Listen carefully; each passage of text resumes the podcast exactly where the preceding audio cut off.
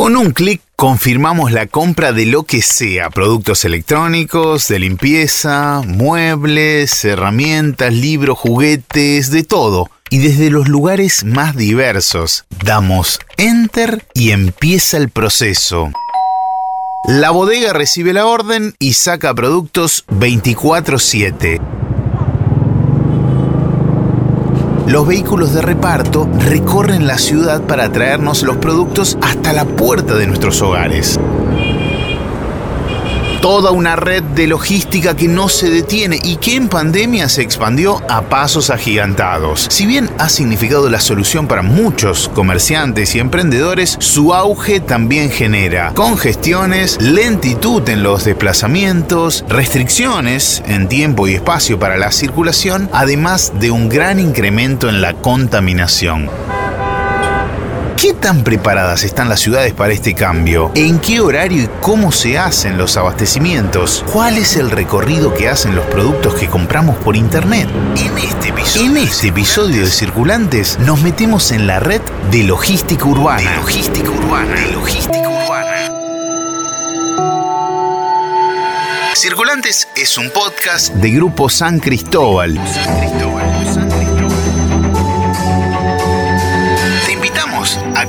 Sumes al viaje, a que te sumes al viaje.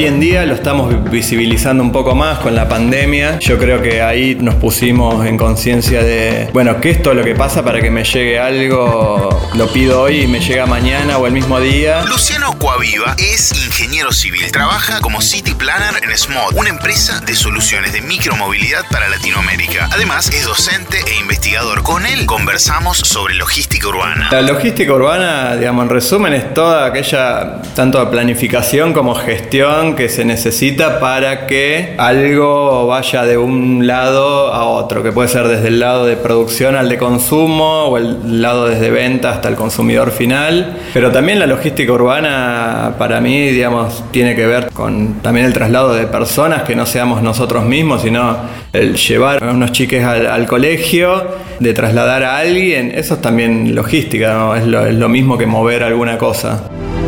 Y es que muchas veces se piensa la logística urbana como los grandes movimientos de carga, como por ejemplo hacia los puertos, pero existe también y fundamentalmente la distribución al interior de las ciudades. Cuando uno analiza la logística es como que tenemos diferentes escalas. Mónica Alvarado es docente de grado y posgrado e investigadora en el área de movilidad urbana sostenible. Pero cuando nos metemos en las ciudades, el tema del comercio minorista, las entregas a domicilio a las familias, las empresas a través de cafeterías, los materiales de construcción, digamos, son elementos que en las cadenas logísticas en las ciudades intervienen mucho. Entonces, hablamos que la logística urbana es la distribución de mercaderías destinada al comercio, oficinas y a las familias al interior de las ciudades. Uno de los ejemplos concretos de funcionamiento de la logística es la distribución y la llegada de las vacunas contra el COVID-19. Y nos podemos fijar también que lo que más complicó la vacunación fue la logística misma más que el tener las vacunas. A veces llegaban las vacunas o se compraban, pero desde el lugar de, origen de la vacuna hasta poder aplicarla, hay toda una logística inmensa. Si bien la logística bien aplicada puede significar la solución de múltiples problemáticas, requerimientos y necesidades, cuando no funciona bien, la multiplicación de los viajes y vehículos involucrados puede complicar las cosas. Entonces requiere una organización, pero además es una organización compleja porque intervienen muchos actores. Julián Sastre es presidente del Instituto de Movilidad de España, consultor de movilidad y doctor ingeniero de caminos, canales y puertos, que en América Latina se conoce como ingeniero civil. Esto no es organizar fácilmente un problema, ¿no? Porque hay actores privados, hay actores públicos, hay clientes, hay demandas y eso hay que organizarlo. Y es un problema realmente complejo y que requiere estudios serios y una intervención tanto de la administración como la implicación de los actores. Una de las mayores problemáticas es que la logística urbana aún no está del todo incorporada en las agendas públicas. Es necesario abordarlo porque no es solo lo público, sino que es lo público y lo privado y a su vez lo privado muy atomizado. Tiene un impacto fundamental que es el impacto ambiental porque es, es, importante el número de vehículos que intervienen en la distribución de las mercaderías al interior de las ciudades. en el caso particular, por ejemplo, de Rosario, el último inventario de gases de efecto invernadero, que es del 2018, establece un total de 3,19 millones de toneladas de dióxido de carbono por cápita. Y el sector transporte influye en un 34%.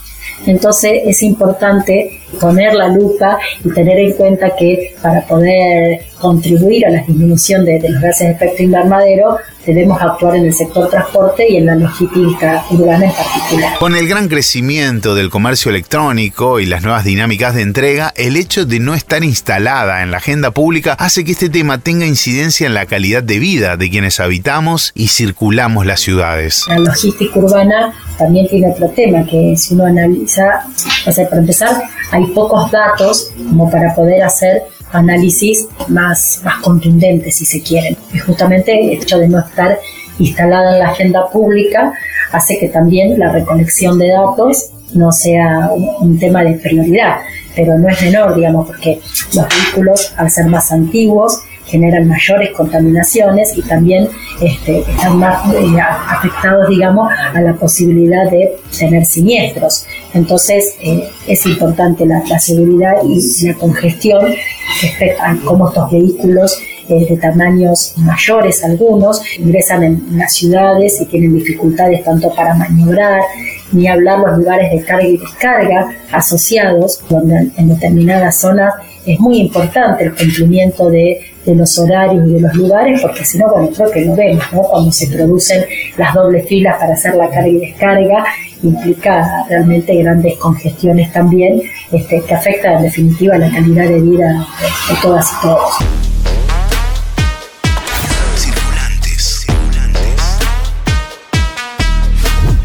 En el último tramo de recorrido, la logística se llama de. De última milla.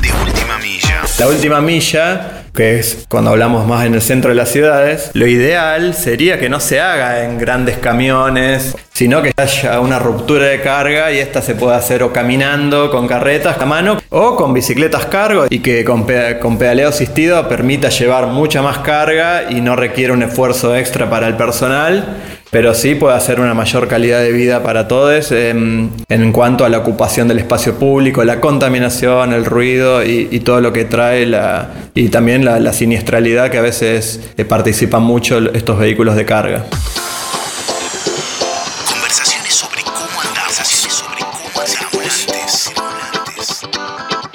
En la ciudad de Rosario existen iniciativas dedicadas a hacer más fácil, económica y sustentable la logística de la última milla. Mi nombre es Sebastián Bracheta, soy el fundador de Lester Bikes, que es una empresa dedicada a la fabricación y comercialización de bicicletas de carga. Hacemos bicicletas para logística urbana, bicicletas adaptadas para transporte de personas con discapacidad y todo tipo de, de bicicletas de carga para uso urbano. Seba cuenta que lo mismo que se hace con una camioneta o un camión, se puede hacer con una bici de este tipo. Por lo que están trabajando como fabricantes en eso de educar sobre qué es y cómo es una bici de carga para repartir en las ciudades. Una bici cargo es, es cualquier bicicleta que está pensada no solamente para uso recreativo, para traslado de una persona, sino para transportar bienes o, personas, digamos, fuera de la bici tradicional. Las bicis se carga, se usan para transportar a niños, para transportar, eh, las empresas de logística la usan para repartir sus pedidos, las empresas de comida la usan para repartir eh, sus alimentos, es decir, todo lo que pueda ser llevado, que, sea, que requiere que trasladarlo de, un lugar al otro, se puede hacer con una bici de carga. Tiene algunas limitaciones, principalmente vinculadas al peso que puedes transportar, pero en general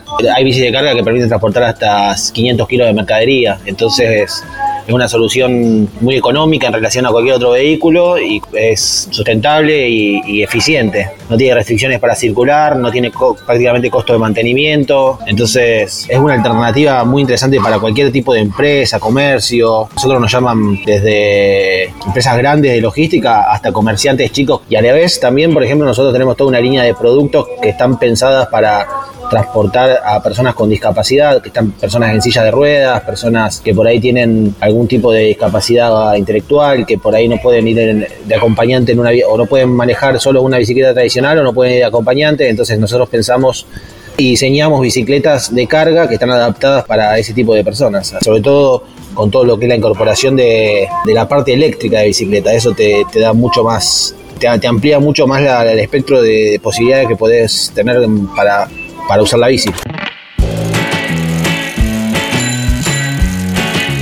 Como vemos, existen opciones y en el mundo hay algunos ejemplos de ciudades que desarrollan una logística urbana eficiente. Yo si tuviera que nombrar del ámbito internacional, ciudades elegiría pues Yokohama en, en el oriente, París, que siempre es una referencia, ¿no? Incluso Londres también, ¿no? Y por supuesto los países escandinavos, yo diría que hay una ciudad eh, o un proyecto muy interesante que es Hammerby en Suecia y Nuremberg en, Alemania. En el ámbito español, ¿no? Porque, bueno, pues al final pues es eh, una referencia cercana, ¿no? Para toda América Latina, por supuesto son Barcelona, Bilbao y diría yo que algunas actuaciones puntuales en Madrid.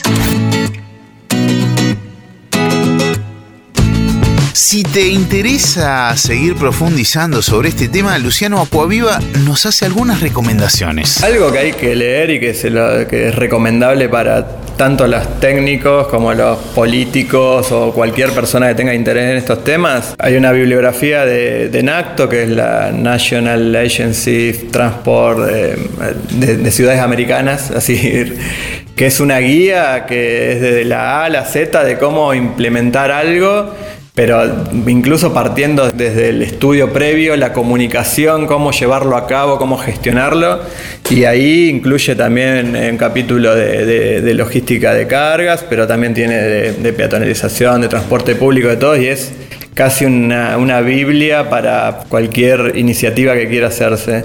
También lo recomendable es sentarse a mirar las cosas, digamos, algo que es tan simple y parece tan tan básico y es lo que menos hacemos, incluso hasta planificadores que cometen el error de, hacer todo desde un plano y no ir a ver a qué está pasando ahí en el lugar y entender por qué se estaciona en doble fila, por qué está lleno de, camiones, eh, por qué se cruza a mitad de calle, por qué falta algo. Como que eso se ve, en la, se, ve se puede estudiar en el, en el lugar. Eh, y ahí se entiende, hay veces que parecen cosas de sentido común y que ni siquiera hay que estudiar para eso. Es decir, bueno, el camión, ¿por qué está en doble fila? Y está en doble fila porque no tiene ningún lugar en donde parar. Eh, más allá de la discusión de que el ideal sería que el camión no entre, por ejemplo, al centro de la ciudad, pero digamos, hoy en día hay que ver por qué están pasando los problemas que están pasando. Además del libro que propone Luciano, que se llama The Global Street Design Guide, y de la invitación a observar, que también es parte de lo que hacemos desde Circulantes en cada uno de nuestros episodios, te invitamos a buscar el documental Mother Load, que nos invita a dimensionar las posibilidades que ofrecen las bicis cargo, en especial cuando la pedalean mujeres, madres. Y si te interesa seguir profundizando sobre los temas de este episodio o cualquiera de los anteriores, no dudes en chequear nuestra web circulantes.com.ar. Y claro, nuestras redes sociales que están muy activas y respondiendo a todas las consultas.